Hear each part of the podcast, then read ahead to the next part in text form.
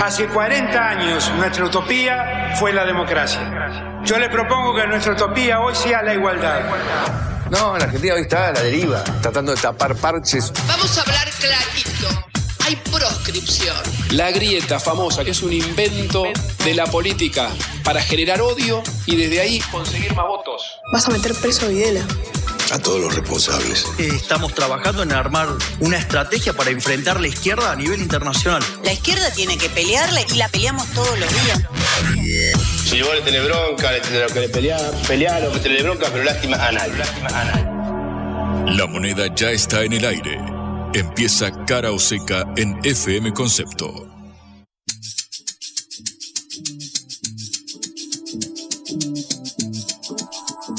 Hola, ¿qué tal? No sé si decir feliz viernes por las noticias que vamos a dar hoy, pero en todo caso, espero que sea una tarde soleada y agradable para todos. Los saludamos en Cara o Seca, esta producción de la Agencia Internacional de Noticias Sputnik.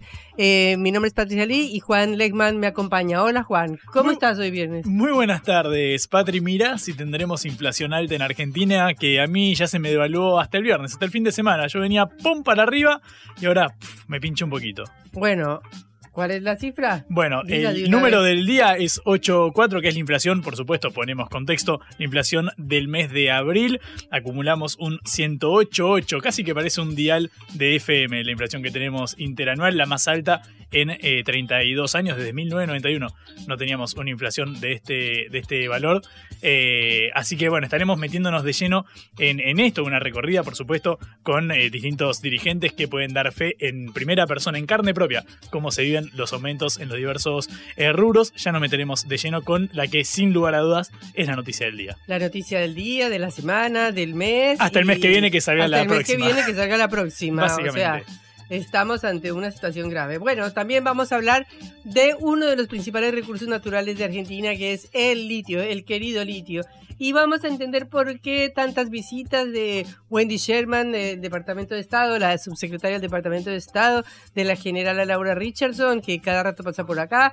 Bueno, y ese interés tan grande que tiene Estados Unidos. Yo pensé que se venían por las maravillas naturales que tenemos. Quizás le, le copaba el Parque Nacional de los Alerces o querían hacer la ruta de los Siete Lagos. ¿Vos decís que no era por eso? No, que era por no, nuestros era recursos? por algunas cosas naturales también, pero no Pucha, exactamente digo. eso. También tenemos noticias del plano internacional, ¿correcto? En el día de Bueno, hoy. sí, te- te- eh, como decías, hablaremos de la inflación, hablaremos con los protagonistas de este drama eh, que a- azota a los argentinos y después iremos a Ecuador, donde hay otro presidente en problemas, con Guillermo Lazo, a quien se le ha votado iniciar un juicio político. Upa, ok, se complica la situación regional. Nosotros lo- ya lo venimos diciendo casi con preocupación.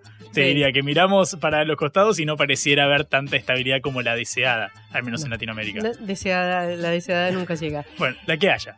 Empezamos nuestro programa. Cara o seca de Sputnik en concepto FM 95.5.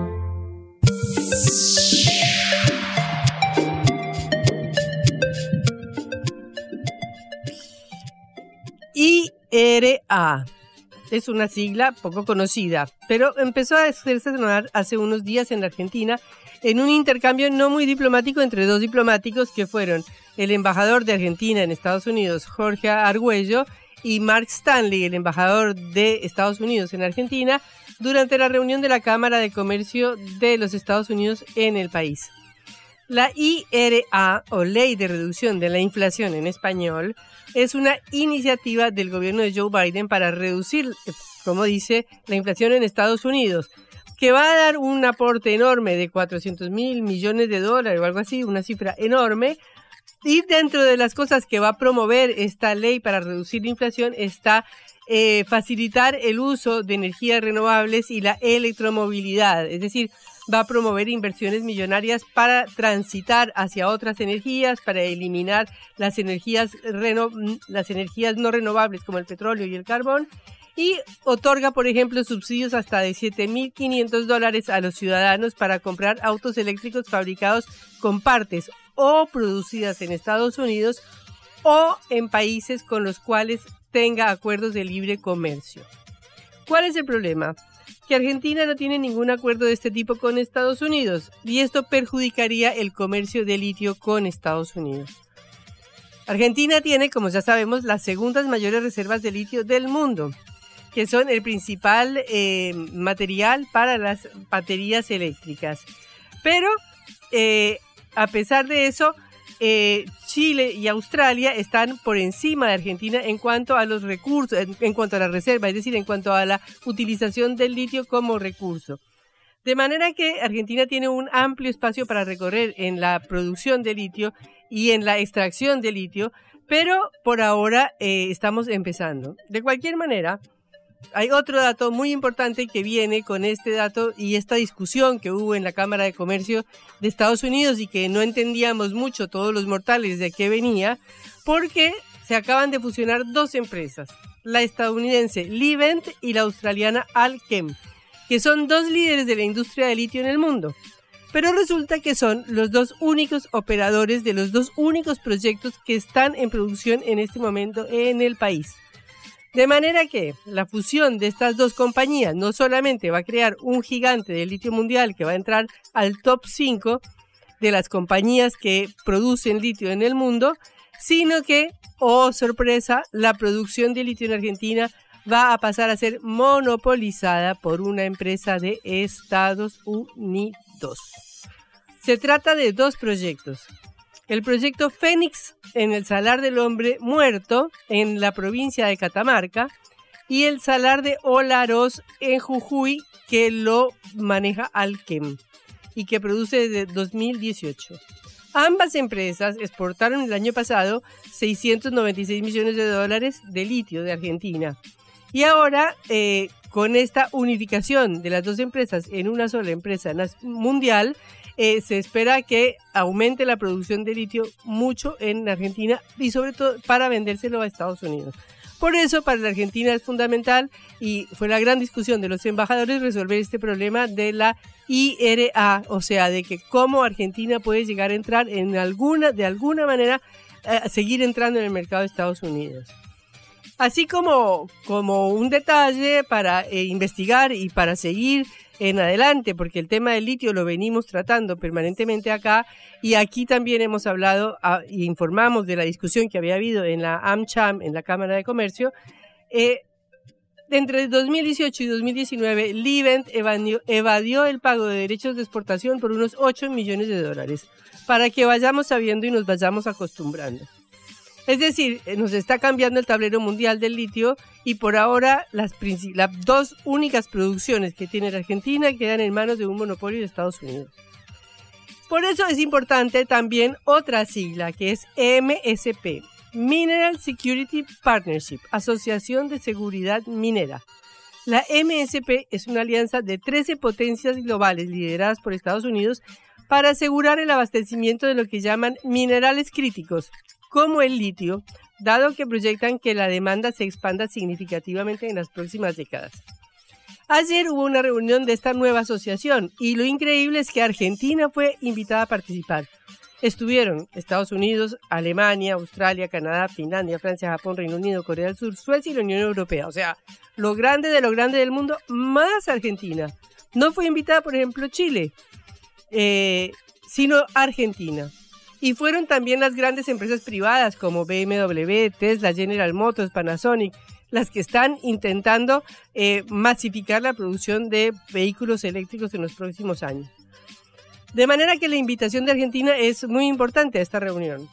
Según un comunicado publicado por el Departamento del Tesoro de Estados Unidos que salió en su sitio web, la invitación de Argentina tiene por finalidad promover los objetivos del MSP, esta reunión, dicen, sirvió para familiarizar, a los socios del MSP y al sector privado con el sector de minerales críticos de Argentina y los proyectos de interés para una inversión potencial.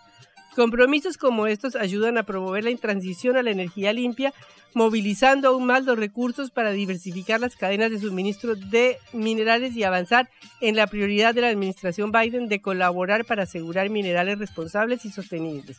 Es decir, estamos hablando de que el Departamento del Tesoro en su sitio web publicó por qué Argentina era la excepción y la invitada a esta reunión muy especial.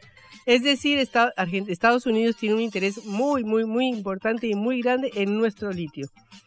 Eh, esto ya sabemos es una batalla geopolítica. Ya sabemos que eh, Estados Unidos quiere sacar a China del mercado latinoamericano, precisamente porque China está envuelta en varios proyectos de explotación de litio en Argentina, aunque todavía no son productivos, o sea, todavía no están exportando. Ya sabemos que, por ejemplo, México, el presidente Andrés Manuel López Obrador decidió nacionalizar la explotación del recurso de litio, lo mismo que declaró el presidente Gabriel Boric de Chile y lo mismo que ya hizo Bolivia hace tiempo. Pero como ya habíamos comentado en este programa, Argentina eh, no ha considerado que el litio sea un recurso estratégico, sino que por el contrario es un eh, recurso que está en manos de las provincias argentinas. Ya les hemos dicho que la constitución otorga a las 23 provincias argentinas el derecho de administrar los minerales en sus tierras y asignar concesiones a empresas.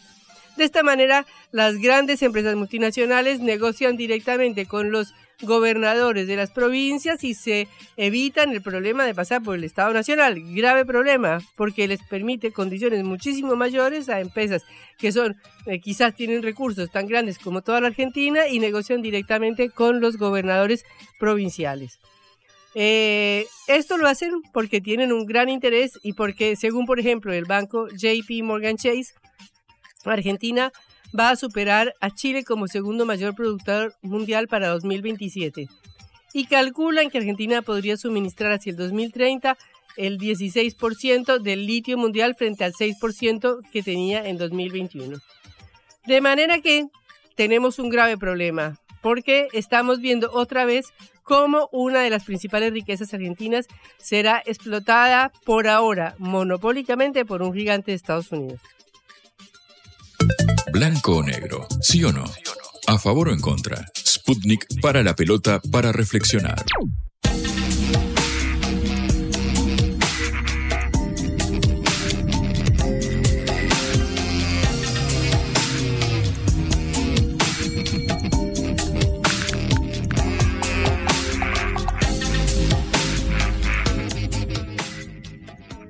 Bueno, eh, hoy no hay motivos ni de diversión, ni de distraerse, ni de nada. Estamos con una cifra que nos aterra a todos y tenemos que entrar directo a la noticia del día, Juan. Efectivamente, porque la inflación, sin lugar a dudas, es eh, la noticia del día, el dato contundente de la jornada. Acá en Caro Sega nos vamos a meter de lleno, Patri, así que saca papel, lápiz y anotar porque vamos a poner primera y nos metemos con los números del día.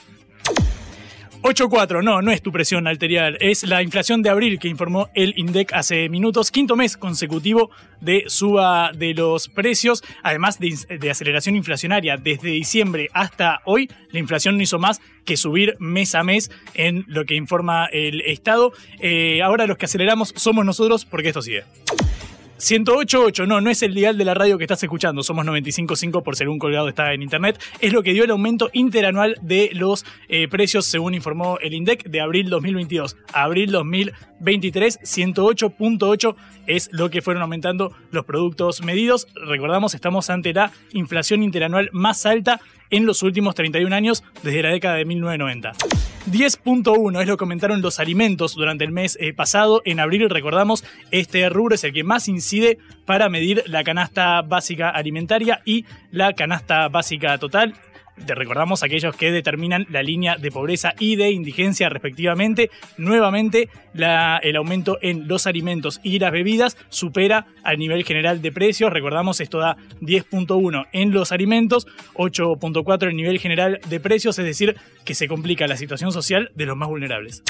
12 meses consecutivos de aumento de la inflación interanual, recordamos, desde noviembre hasta hoy no hizo más que acelerarse, pero en comparación por cómo venía la tendencia desde mayo pasado, no hizo más que aumentar el nivel general de precios año tras año. Es decir, vos en enero contra enero perdiste más poder eh, adquisitivo, casi que se fue acelerando, pero es menos que el que perdiste en febrero, y menos que el que perdiste en marzo, y menos que el que perdiste en abril, porque si bien la inflación va mutando, la interanual, abril contra abril, marzo contra marzo, febrero contra febrero, no hizo más que eh, incrementarse. Recordamos, 8.4 es el número del día, 108.8 el eh, aumento en acumulado y el número para mí más preocupante es este 10.1. Recordamos, Kelly Olmos, la ministra de Trabajo que habló con nosotros hace poquitos días, decía no hay forma de recuperar los ingresos desde el ministerio exclusivamente si antes no se controla la inflación y también hay un dato que empieza a dar vueltas, que le informan distintos eh, colegas también, por supuesto,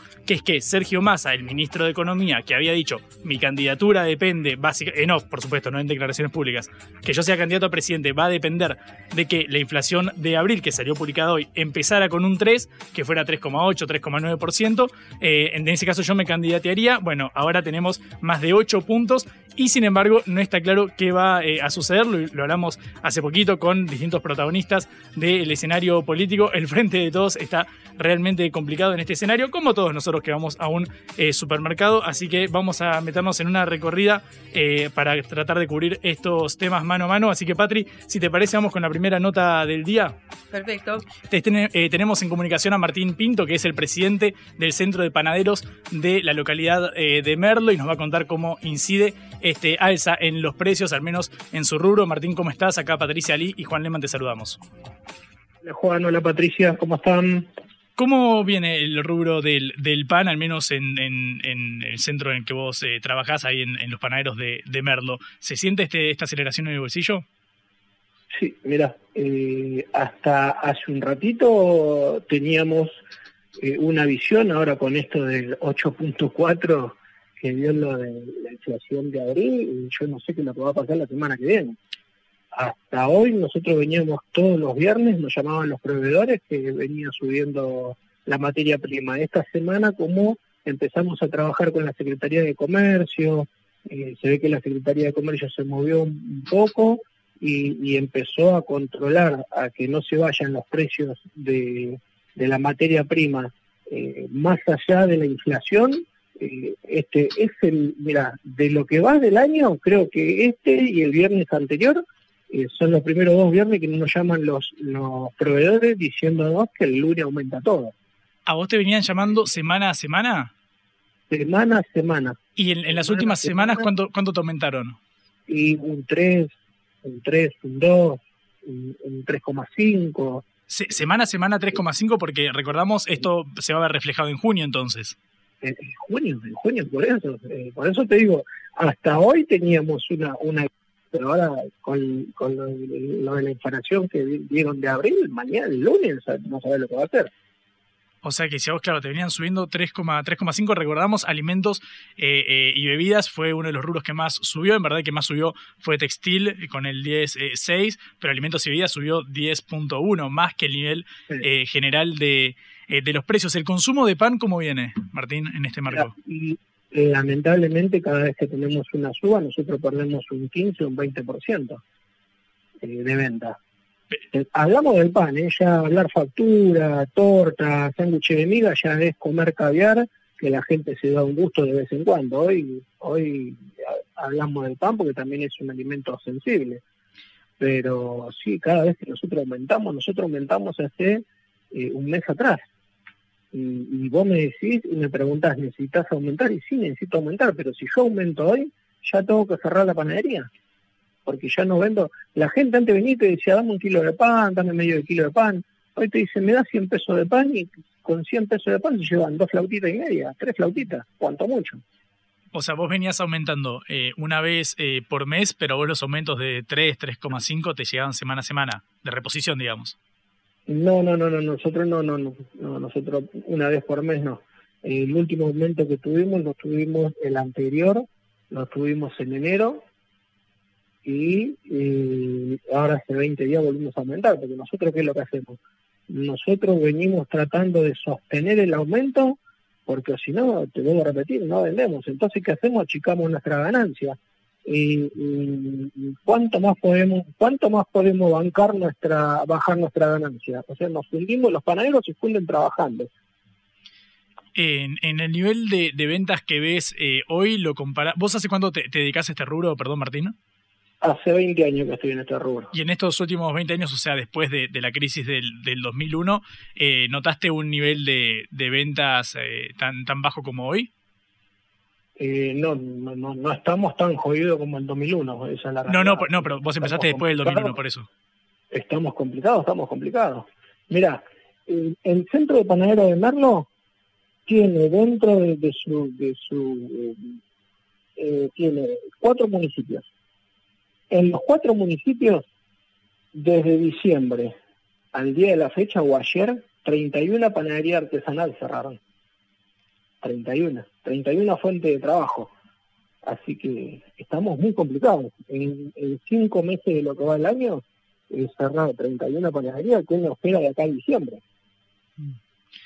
Te, te, te, preguntaba porque, bueno, uno, uno empezó a ver a la salida de, de la pandemia que se avisoraba cierta eh, recuperación económica. Recordamos, nos encontramos ante el quinto año consecutivo, casi sexto, de caída de los, de los ingresos. Por eso te, preguntaba, en, 2018, que es cuando entramos a, la crisis que, continuamos eh, atravesando, ¿vos notabas este nivel de, de, ventas o desde hace cuándo no es una sensación, una situación tan sensible, perdón?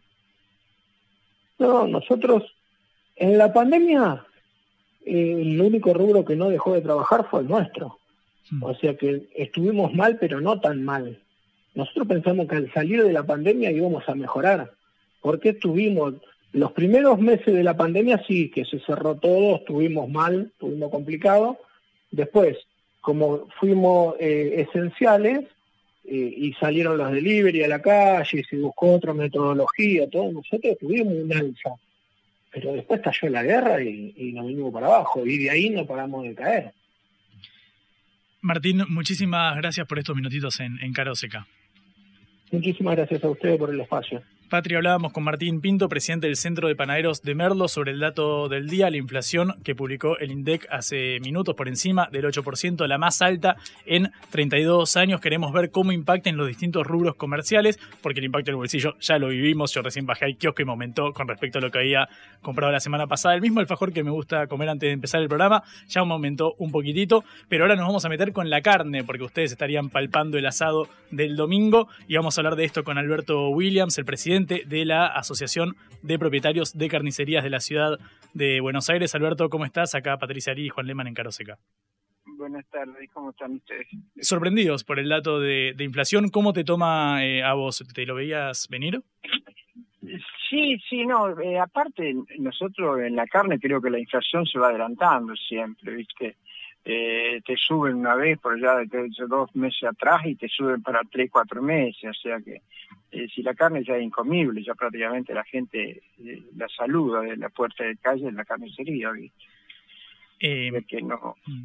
sí. No, porque, bueno, vos decís entonces que, que, se venían atajando, digamos, previendo que la inflación pudiera ser de este, de este nivel. En ese marco se va a trasladar directo a los, a los precios, a, a las góndolas ahora en, en, breve o crees que está que ya están atajados con respecto al aumento? no nosotros, ¿eh? No nosotros que atajamos. Ya ya el, el producto viene sale ya de, de donde sale el mercado de Hacienda, que es con la suba. O sea que nosotros venimos con suba hace mucho, por eso no, se vende nada en las camiserías. Un kilo de milanesa a 2.500 pesos, muy poca gente lo puede comprar. Mm. O sea que el, problema, y encima la inflación, ahora claro, cuando sale esta inflación te van a pegar un sacudo en unos días de esto, vas a ver que tenés la carne subida otra vez, pues ya andan comentando un 10% de suba, qué sé yo, qué sé cuánto. Mm. Así que el cachetazo va a venir.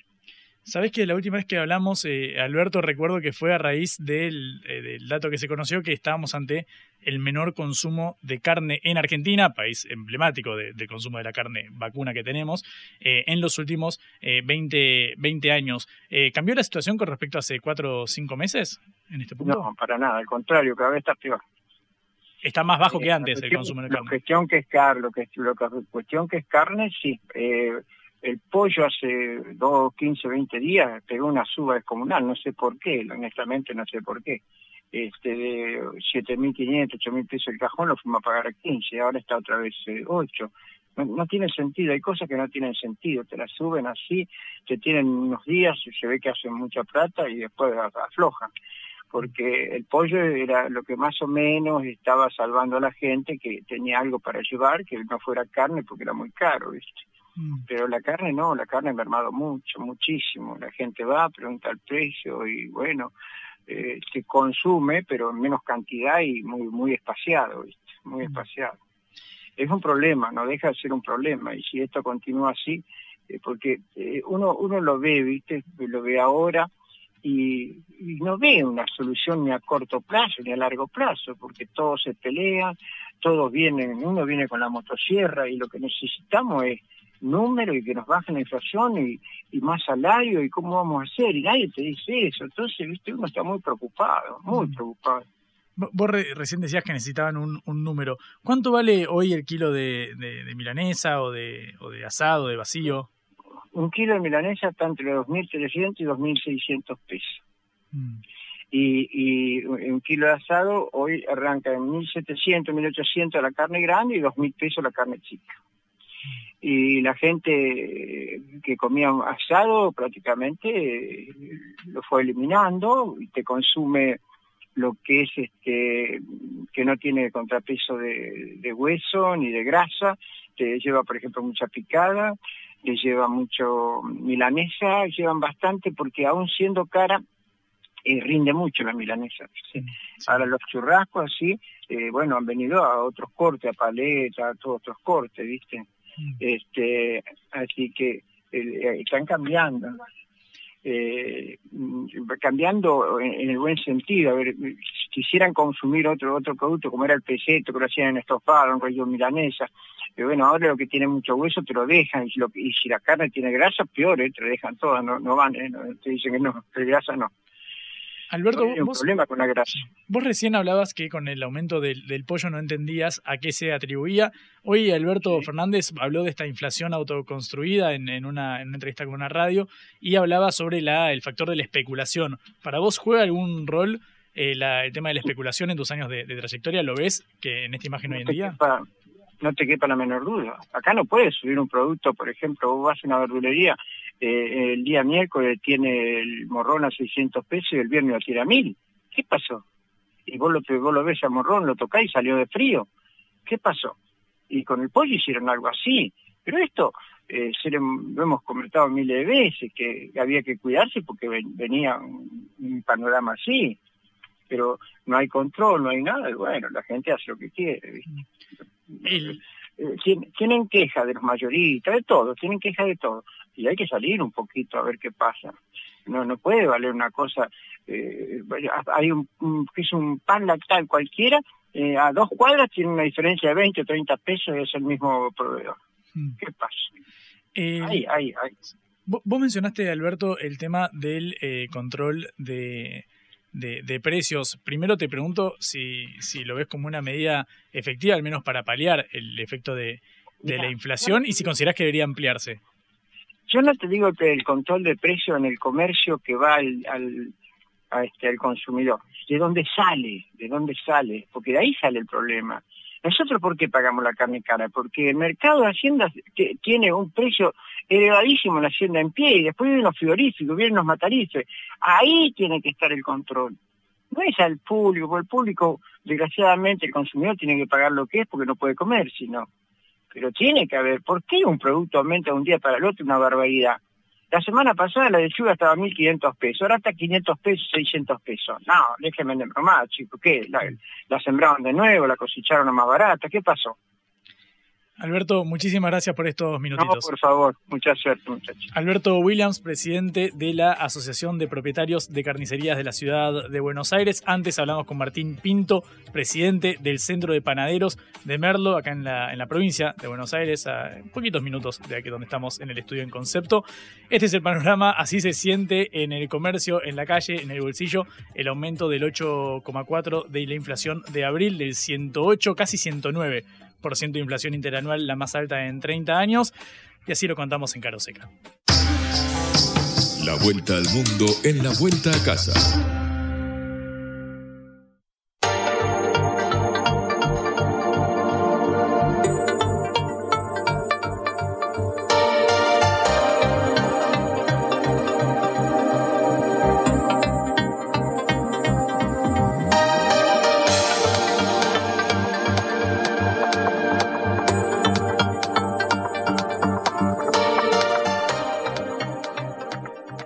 En Ecuador, eh, el Parlamento votó el juicio político al presidente Guillermo Lazo por 88 de los 116 miembros de la Asamblea. El juicio político es por malversación de fondos durante la gestión del presidente Guillermo Lazo antes de ser presidente en la empresa Flota Petrolera Ecuatoriana Flopec. Eh, ahora eh, continúa este proceso, se debe citar una nueva sesión y tiene que tener 92 votos sobre 137 para que el presidente pueda ser destituido. Y en caso de que sea destituido asumiría el vicepresidente que tendría que gobernar hasta 2025 aunque el presidente Guillermo Lazo también tiene la opción de optar por lo que se llama muerte cruzada, que es disolver el Parlamento, pero hasta ahora el presidente ha dicho que va a comparecer al juicio. Tenemos en línea a Santiago Basabe, analista político ecuatoriano, para entender más a fondo lo que está pasando. Santiago, un gusto saludarlo. Eh, lo saluda Patricia Lee de Cara Oseca desde Buenos Aires. Hola Patricia, buenas tardes, buenas tardes a la audiencia, un gusto estar con ustedes. Buenas tardes, bueno, queremos saber eh, qué, posibilidades hay, ya que se ha votado ¿no? el, inicio del juicio político, de que sea destituido el presidente Lazo y qué pasaría. Bueno, y eh, al día de hoy, porque esto, y digo al día de hoy porque esto puede cambiar eh, dramáticamente con transcurrir de las horas y de los días, parecería ser que no existen los votos para la, la posible destitución del presidente. Como bien decía, se requieren 92 votos. Eh, los votos que existieron para la resolución de continuar con el proceso fueron 88, entonces, al menos haciendo una aritmética básica, faltarían cuatro votos. Pero esto no necesariamente es así. Ahora mismo hay un proceso de negociación intenso entre el gobierno y su ministro del Interior fundamentalmente y varios de los asambleístas de diferentes bancadas de cara a conseguir que, que no se dé paso a la, a la finalmente a la destitución del presidente. Entonces son momentos de mucha incertidumbre y es difícil hoy por hoy, insisto, decir si es que hay los votos sea para la destitución del presidente o para la absolución del del, presidente Lazo. ¿Y qué pasaría? Primero, eh, ¿qué partidos están apoyando la destitución?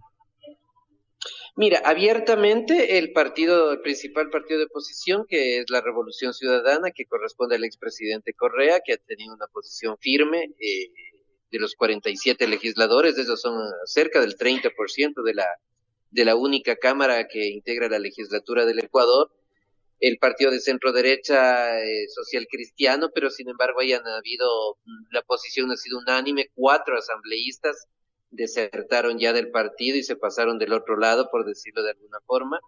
Una parte de Pachacuti, que es el, movimiento indigenista que tiene el Ecuador, digo una parte porque hay un sector también que no está en la línea de la destitución, y una parte finalmente de la izquierda democrática, el Partido Socialdemócrata del país, que también tiene, tiene al menos dos facciones, una a favor y otra en contra del gobierno. Entonces, con una legislatura de, eh, con una conformación partidista de ese tipo, donde, como, como he mencionado, la, la, la única que tiene una posición férrea y, y, y, y alineada es la del expresidente Correa, la posibilidad de que se consiga o no los votos es, es aún incierta, como te decía, y eso se va a ir resolviendo con el paso de estos días.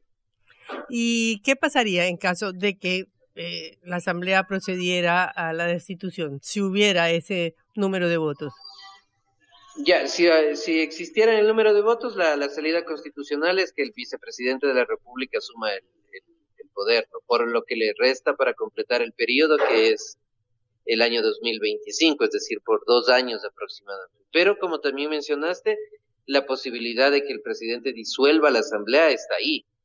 Y el presidente no tiene un, un, tiempo específico para hacerlo. Es decir, podría, podría dictar la disolución el día de hoy, eh, luego de que comparezca ante la asamblea, que será en el transcurso de la próxima semana, o incluso momentos antes de que se dé la votación. Entonces, eso aumenta también la, incertidumbre porque esa otra herramienta constitucional que tiene el, Ecuador es el único país en la región que tiene algo de ese tipo, algo parecido tienen los peruanos, pero como tal es el único país con esto que acá se llama la muerte cruzada, es una salida también que, que podría darse en el caso de que el presidente vea que definitivamente no consiguió los votos para para que la para impedir el juicio político.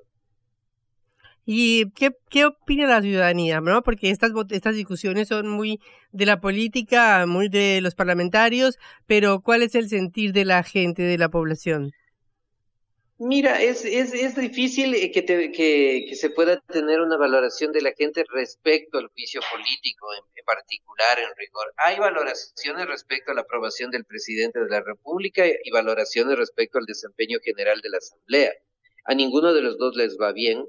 Eh, la, de las últimas mediciones plantean que la Asamblea tiene una credibilidad de menos del 10%, lo cual es, es llamativo.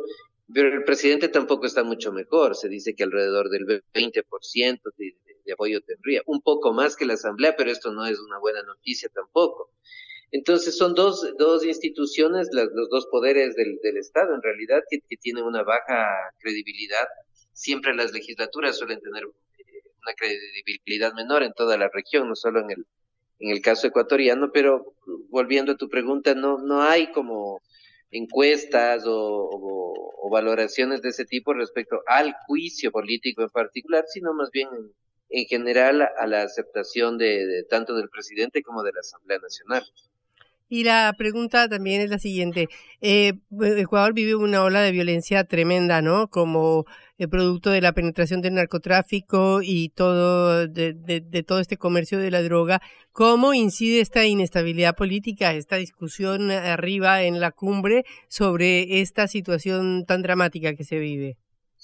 Ah, claro, ahí sí hay una incidencia enorme, desde luego, porque eh, imagínate y la audiencia si es que el presidente está preocupado de ver si se queda o no en el cargo, la, el tiempo y las, y las energías para dedicarse al tema de seguridad, que evidentemente es el más importante en la agenda del país ahora y el más importante para la ciudadanía también, que es más todavía más trascendente.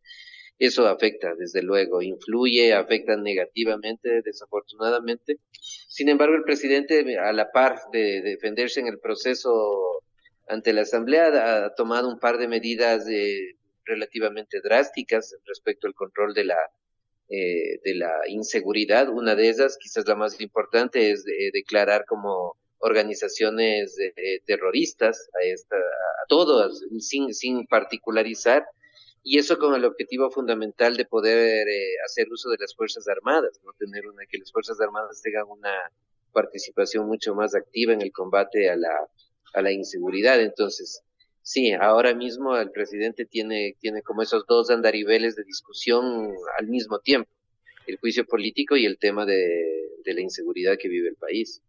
Ahora, según entiendo, la economía anda bien, ¿no? Sí, el, el caso del Ecuador es, es, particular en ese sentido porque tiene rendimientos macroeconómicos de muy efectivos. El país ha bajado la deuda pública, por ejemplo, en 40% aproximadamente la apertura de organismos multilaterales de crédito a, hacia el Ecuador ha mejorado ostensiblemente. Hasta antes del juicio político, el nivel de riesgo país bajó también considerablemente. Entonces, en ese nivel, el, el país está muy bien. El, el, problema de fondo del gobierno, y esta es una de las razones de su impopularidad, es que todo ese buen manejo fiscal que, está en niveles comprensibles no para todos, no se observa en redistribución social, ¿no? Tienes problemas en, salud, tienes problemas de falta de medicamentos, hay problemas en educación, hay problemas en vialidad, y eso es lo que a la gente realmente le importa y con justa razón. Entonces, ahí hay molestia justificada en, en, el sentido de, esta, de estas contradicciones, ¿no? Tienes un buen rendimiento, un buen manejo de lo macroeconómico, pero en lo cotidiano no se observa una redistribución efectiva entre la población. Eh, muchísimas gracias por estos minutos con Cara Oseca.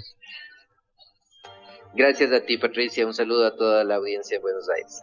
Eh, Santiago Basabe, analista político ecuatoriano. En la vida hay que elegir. Cara o seca.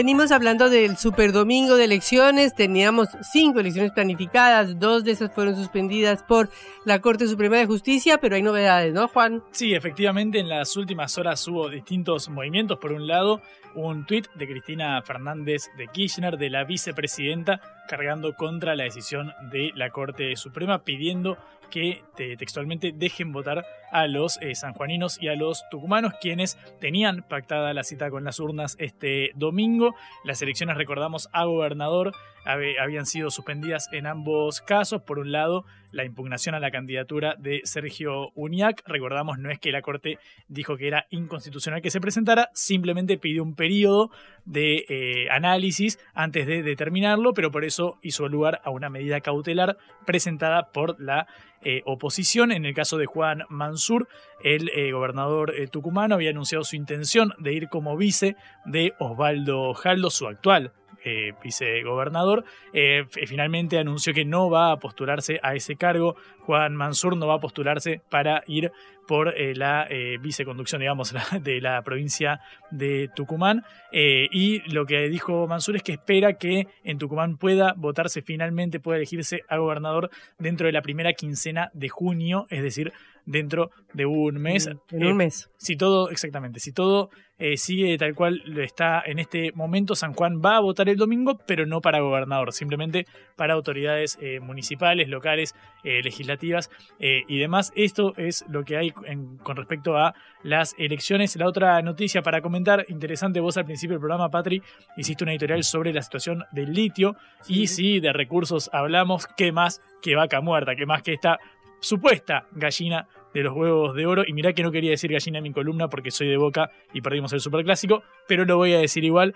Eh, la soldadura del último caño del gasoducto Néstor Kirchner que promete una, un ahorro de divisas importante porque Argentina dejaría de importar gas principalmente desde Bolivia y tendría la posibilidad de empezar a exportarlo luego. Son aproximadamente 2.000 los millones de dólares que se ahorraría eh, el país. La idea es que esté en funcionamiento para junio del año que viene. Recordamos, junio es el mes donde se da la mayor cantidad de demanda de, gas. Así que bueno, esta es la noticia en el plano energético. Eh, para tener una arriba para cerrar el día, en este día complicado, se terminó de hacer el último caño del gasoducto Néstor Kirchner. Se espera que esté operativo el año que viene, agarrarlo antes del invierno, eh, que básicamente es el objetivo de eh, todo gobierno que se preocupa, por supuesto, en materia de divisas, de cuidar las deterioradas reservas del Banco Central. Claro, el, el caño, lo que se cerró hasta hoy, llega hasta Saliquello. Hasta Saliquello, exactamente. De Buenos Aires. Efectivamente, en la provincia de, Buenos Aires, este primer tramo de que hablamos tanto en este, en este programa. Eh, así que, bueno, en Son minutos. 573 kilómetros. Y luego falta otro tramo que va a llegar hasta la provincia de Santa Fe. Efectivamente, son dos los tramos que se están desarrollando. El principal era este, por el de mayor eh, extensión entre la cuenca neuquina, digamos, y eh, la provincia de Buenos Aires. Bueno, un arriba al menos para terminar el día cara o seca. Te contamos lo que otros callan.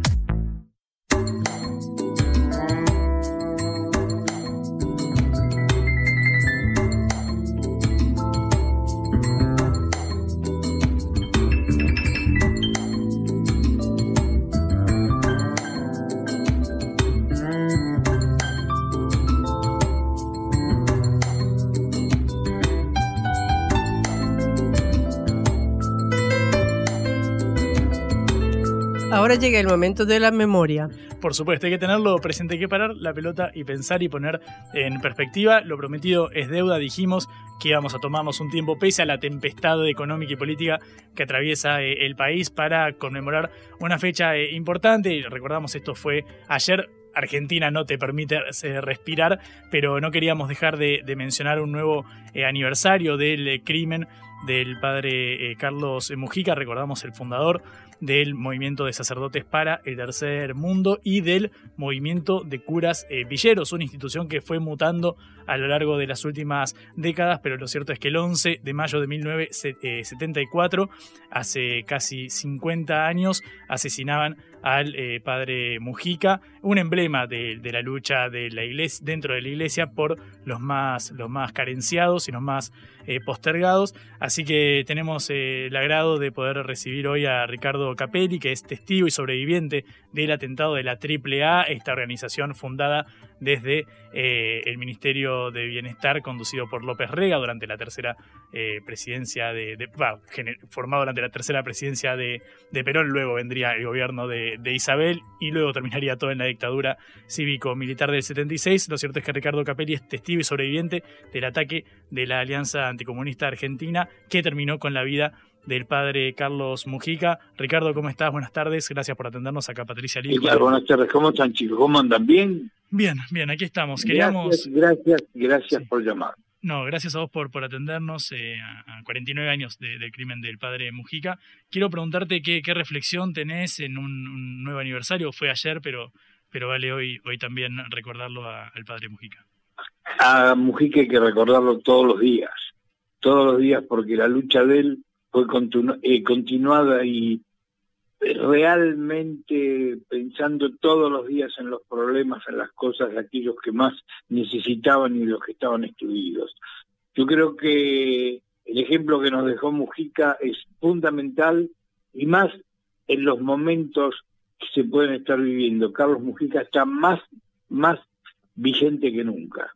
Por eso que es muy bueno que tengamos en cuenta cuáles son los valores que él tenía con respecto. Él siempre decía que hay que ascender, ascender a la gente pobre, porque ellos son los que nos dan la verdadera forma de vida, de lucha, porque día a día, minuto a minuto, hora a hora, ellos van teniendo problemas que solucionar por la falta de, la falta de recursos. Mm. Por ende, yo creo que recordar a Mujica tiene que ser siempre a cada instante porque eso nos da fuerza para seguir luchando y seguir andando.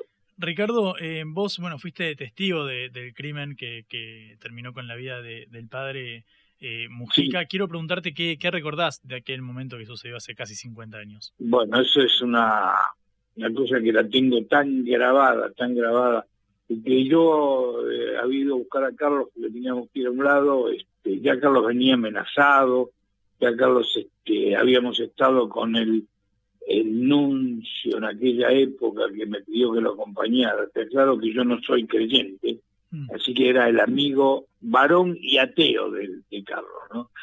Pero este, siempre estábamos juntos y lo acompañé a ver al, nuncio que después de tres minutos, no más de atendernos, le dijo a Carlos que quédate tranquilo, hijo, vamos a, a cuidarte, vamos a protegerte, vamos a rezar por vos bueno, e-, ese era Piolagui, que después con los tiempos se jugaba e intercambiaba deportes, se hacía deportes con Macera.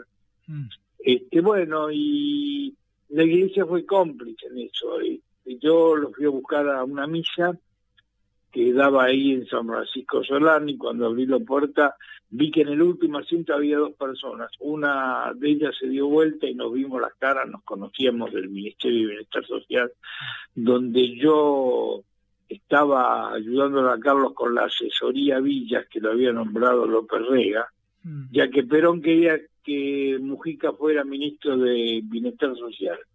Pero bueno, eso jamás López Rega le iba a dar un puesto de esa naturaleza a Carlos, tal vez ahí que era él el ministro de Bienestar Social, y ahí conocí a Jorge Conti, que era el secretario de prensa de él, y por ese lugar pasaban permanentemente, un lugar que no estaba restringido, pero yo con el hecho que me había hecho amigo de él, este, podía entrar, y ahí pasaban permanentemente gente armada, este, que bueno, que saludaban, este, conocí a algunos, y eh, yo creí que eran la custodia de López Rega, porque no se conocía en esta época, no se sabía de su existencia. Bueno, y este, ese tipo que me miró, que nos miramos, era el, Rodolfo Eduardo Almirón. Y bueno, después cuando salimos y al rato yo ya me había alejado un poco, a mí me tiraron desde otro lado, este, bueno, lo, lo acribilló a balazos, ¿no? Mm. Lo dice Ricardo Capelli, testigo y sobreviviente del ataque que termina con la vida del padre Mujica. Cuando hablamos de la AAA nos, nos referimos, por supuesto, a la Alianza Anticomunista Argentina, armada desde el riñón de, López Rega, quien vos recién eh, eh, mencionabas. Eh, Ricardo, quiero preguntarte, porque vos también hablabas sobre el legado de, de Mujica en la situación social, cuanto, en cuanto a las villas. Eh, ahora que, nada, estamos también en una situación eh, delicada, no me atrevería, por supuesto, a compararla con ningún otro momento de, la historia, simplemente porque cada contexto es diferente. Quiero preguntarte por el accionar de los curas villeros hoy, en qué forma crees que ha cambiado, si, si la orientación que se da, si el tratamiento con respecto a nuevos problemas. Pienso, por ejemplo, en la difusión de, de las drogas en, en, los sectores más, más vulnerables y en los jóvenes. ¿Cómo ves la foto de hoy a, a 50 años de la muerte de Mujica? Bueno, lo que pasa es que en aquella época no teníamos ese gran flagelo, había un poco de la droga, ¿no? Los problemas eran otro, el hambre y, digamos como adicción era el alcohol, ¿no? Pero no, no, no la droga. Este, habiendo pasado tanto tiempo, yo estoy muy cercano a los curas en opción por los pobres, este, que, que conozco el trabajo de ellos. Bueno, no es fácil, ¿no? El gobierno anterior, el gobierno anterior, eh, yo conozco en ciertas ciudades del interior que había lugares para que, en fin, ayudar a la gente que había caído en este flagelo de la adicción, ¿no? Este, y que se han cerrado, se han cerrado en aquella época, ¿no? Porque era mucho gasto y no querían ayudar y demás. En estos momentos, bueno, ya el asunto de la droga es otra cosa, es totalmente diferente. Es algo que yo creo que si quisieran se puede, se puede solucionar. Lo que pasa es que hay mucha gente, mucha gente que está alrededor de ese, de, esa, de ese dinero, de esa guita que hay, y que bueno, hay muchos que son funcionarios o gente de seguridad que están enganchados con todas esas cocinas donde se fabrica esa, esa merca, ¿no? Digamos. Así que el problema pues, va por ese lado. De todas maneras, de todas maneras, yo creo que hacerle cambiar un poco el pensamiento a la gente o dominándola por medio de dominándolos mentalmente por medio de esas cosas, hacen que es más fácil someterlos, mentirles, decirles lo que quieran. Por eso los medios hegemónicos, como ustedes verán, este, no atacan sí a la droga, porque es una manera que hay que hacerla, disimulando y demás, pero no les interesan demasiado. Mm. Eh, Ricardo, eh, la última pregunta que eh, apunta a este, a este contraste, recordamos estamos hablando con Ricardo Capelli, testigo y sobreviviente del ataque de la AAA que terminó con la vida del padre Carlos eh, Mujica, 49 años del, crimen. quiero preguntarte por el rol social de la, de la iglesia en las villas, vos mencionaste el grupo de curas villeros, el grupo de cura en opción por los pobres. Quiero preguntarte cómo ves su, su labor en los barrios más carenciados. Yo creo que están, están hacen algo que es diferente a lo que hace la política, ¿no? Yo no estoy en contra de la política, pero la política dirige las cosas desde un recinto, desde una unidad básica o de como vos quieras llamarle, y los curas están al lado de la gente. Los curas están trabajando con ellos este, codo a codo, este, en forma, ¿cómo te puedo decir?, de mucha, mucha solidaridad, de mucha pasión para solucionar. Los problemas hay que eh, solucionarlos todos los días. Hay problemas de hambre, de droga, hay problemas de falta de trabajo, hay problemas de gente que está enferma, de gente que está en realidad afectada, ¿cómo te puedo decir? En, en forma de un estrés terrible, ¿no? Por todo lo que está pasando.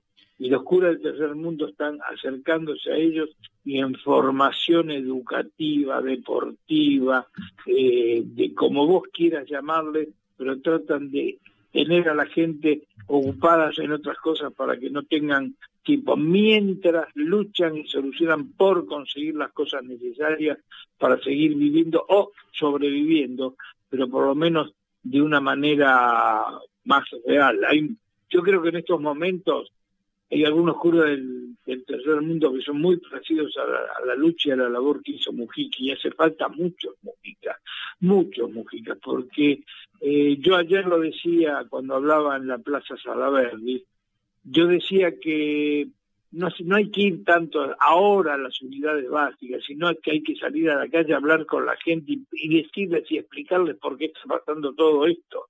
Está pasando porque nos han dejado deudas a 100 años, nos han dejado pocas posibilidades de poder realizarnos económicamente como país, nos han dejado toda una serie de cosas que son realmente calamitosas, calamitosas. Y bueno, de eso es como que nos quieren culpar a nosotros. Yo no sé quién tiene la culpa, no, no él. El hecho está, el hecho está y viene de hace bastantes años, que son aquellos años que la derecha, y no es un problema mío idealista, no ideológico, digamos, sino es un problema de marcar de dónde viene el problema. Y yo creo que las grandes potencias, los poderosos, eh, eh, entienden que es la manera de someter a la gente, que según lo hizo ver el presidente anterior, decía que todo laburador era un costo, ¿no? Así que bueno, ahí está el problema. Quien firma es Ricardo Capelli, testigo y sobreviviente del ataque de la Triple A, que terminó con la vida del padre Carlos Mujica, 49 años, de un hecho conmocionante, de un dirigente social muy importante, obviamente perteneciente al, grupo de, curas del tercer mundo, de, sacerdotes por el tercer mundo, de curas villeros y un emblema de la lucha social en Argentina. Así que Ricardo, te agradecemos mucho por estar acá en Carseca. No, no, gracias a ustedes. Y cuando me necesiten, siempre estoy. Muchas gracias. Qué lindo escucharlo así, ¿no? Este Muy bien. Eh, terminamos, los despedimos, esperamos que pasen un lindo fin de semana y el lunes los esperamos otra vez en la hora de regreso. ¿Quiénes nos ayudaron hoy, Juan? Como siempre, eh, trabajan detrás del vidrio Celeste Vázquez en la operación y Augusto Macías en la producción de este envío. Hasta el lunes. Pueden escucharnos otra vez en sputniknews.lat. ¿Puedo cerrar con una pregunta? Sí. ¿Cómo vamos a hablar, Cristina?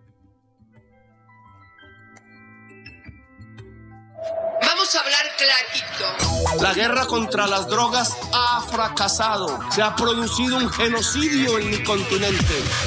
Tenemos nosotros que plantar una sola voz, y que América Latina, el Caribe, le diga a los Estados Unidos de Norteamérica, no más golpismo. Y se aplica lo que decía Tolstoy, un gobierno que no procura la justicia no es más que una banda de malhechores. Qué cosa rara que diga gracias a la vida a pesar del dolor, porque mi hija dio la vida sabiendo que había que cambiar. La vi ahí que, brillaba, que sobresaltaba en ese estadio hermoso y no lo pensé y, la fui a besar. La vida está llena de tropezones y de fracasos, pero es hermosa. Cara seca.